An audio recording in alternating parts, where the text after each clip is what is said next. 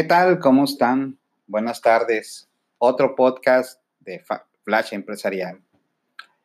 Quiero decirles hoy que me siento muy contento. Eh, vamos a hablar de un tema que acabo de cerrar ahorita en un curso que es compliance. El compliance en materia tributaria o en materia fiscal.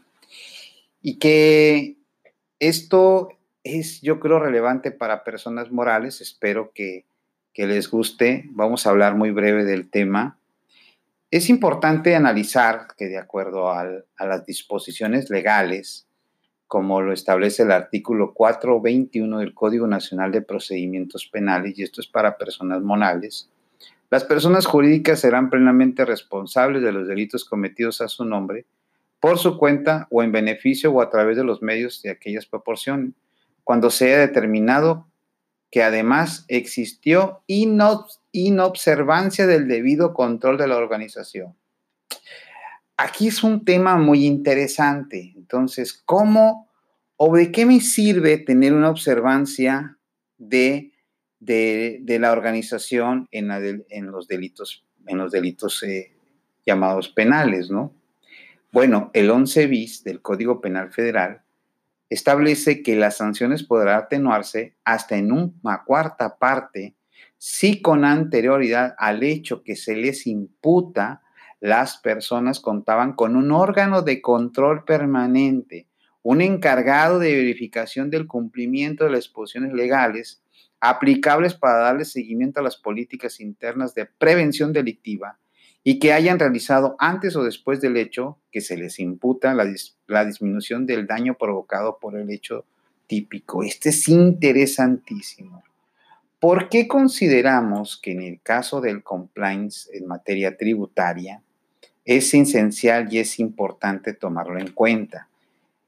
Es que de acuerdo a las reformas que se vienen dando por parte del fisco federal en materia de defraudación fiscal, compra-venta de facturas que los quieren considerar como delitos, delitos contra, en este caso, delitos de delincuencia organizada, tenemos que trabajar en ello, tenemos que trabajar en ese punto importante que tiene que ver con cuidar al empresario de que no estén en esos supuestos jurídicos. Por eso es importantísimo tener un análisis de riesgos. Y, les, y yo considero que un análisis de riesgos pues tiene que ir eh, eh, eh, aplicado, aplicado de acuerdo con COSO, que creo que es el mejor o que tiene más claridad, ¿no? O sea, el, el análisis de riesgos que se tienen que hacer es mediante los, los riesgos propiamente de la operación para la no consecución de los de los fines, pero también el riesgo tributario que viene con cada uno de ellos. Entonces, en el entendido, un compliance, un sistema de cumplimiento, un compliance en materia tributaria, no se puede enfocar solamente a la cuestión tributaria, sino que la cuestión tributaria afecta toda la operación de la empresa. Entonces, ante ello, tenemos que estar muy bien estructurados, tienen que tener una estructura interna una estructura interna en donde se pueda determinar cuáles son los pasos o cuáles son los elementos que se van a, someter a riesgo y que de entrada quien lo implemente sea un tercero ajeno a la organización. Porque primero lo que hace es una evaluación y en esa evaluación detectamos obligaciones fiscales a las que debe hacer frente la organización, analizamos el correcto cumplimiento, en los plazos prescritos por las normas, cuantificamos en todo caso contingencias derivadas del incorrecto cumplimiento y se estudian las regulaciones realizadas por organizaciones tributarias en cuestión de las, de las sanciones que se tengan. Por eso el, el compliance en materia tributaria siempre, siempre tiene que estar sustentado mediante un código de ética empresarial, establecimiento de protocolos, los protocolos estructurados.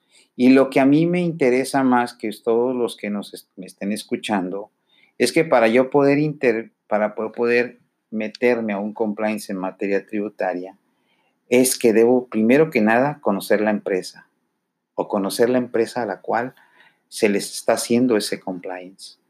Porque si no conocemos a la empresa, entonces pues vienen, vienen un tema de que no voy a entender qué es lo que estoy aplicando. Tengo que conocer la empresa, tengo que conocer el riesgo inherente de la empresa. El riesgo inherente que es el que tiene comúnmente la empresa. Tengo que analizar todos los factores de riesgo, los controles internos. Tengo que empezar a hacer una, tengo que empezar a hacer un trabajo y tengo que empezar a implementar un sistema, un, manual de controles de cada uno de las áreas que yo quiero trabajar. Por eso es importante que a la empresa, cuando yo, se le, adicione un sistema de compliance tributario, la tengo que analizar por ciclo de transacciones. Y al revisarla por ciclo de transacciones me voy a dar cuenta en qué parte del ciclo de la transacción está sucediendo o no. Puede haber un riesgo en el incumplimiento primero empresarial, de acuerdo al código de ética, el incumplimiento en los objetivos de la empresa, que es la obtención de utilidades y el aseguramiento de activos, y el incumplimiento tributario que pudiera dar origen a multas o a delitos. Eso es esencial. Entonces, si yo no, si yo no tengo esta parte bien estructurada, bien cimentada, entonces pues estamos, estamos cayendo en el mismo, en el mismo supuesto. Por eso, mis queridos eh, radioescuchas, el tema es de capital importancia. El tema de implementación de un sistema de compliance es el tema de mayor importancia, toda vez que con las reformas que se están avecinando en materia de responsabilidades jurídicas de asesores, de terceros, eh, de, eh, del empresario, pues necesitamos tener las armas necesarias para poder hacerle frente a todo eso en un, en un tribunal o en un juicio ante, ante un juicio oral en materia penal. Entonces, yo les invito, pues, que nos encontremos el día 16 de octubre en la ciudad de Tijuana, donde haremos un curso que se llama Análisis de Riesgos Fiscales. El 24, el 24 de octubre estaremos en Mexicali, también dando el curso de Análisis de Riesgos Fiscales. Todo esto, si quieren mayor información, pueden entrar a www.auditcapacitación.com.mx o pueden también mandar un correo electrónico a auditorjulio.gmail.com de manera directa, que quieren información de los cursos para darles la sede, los costos y demás. Y pues nos estamos ya preparando para noviembre para dar el curso de reformas fiscales, ya con todos los cambios que va a traer ley de ingresos, código fiscal, ley de impuestos sobre la renta, IVA y EPS, que estaremos platicando próximamente. Por lo pronto, que tengan un excelente día y nos estaremos escuchando en otro podcast. Hasta luego.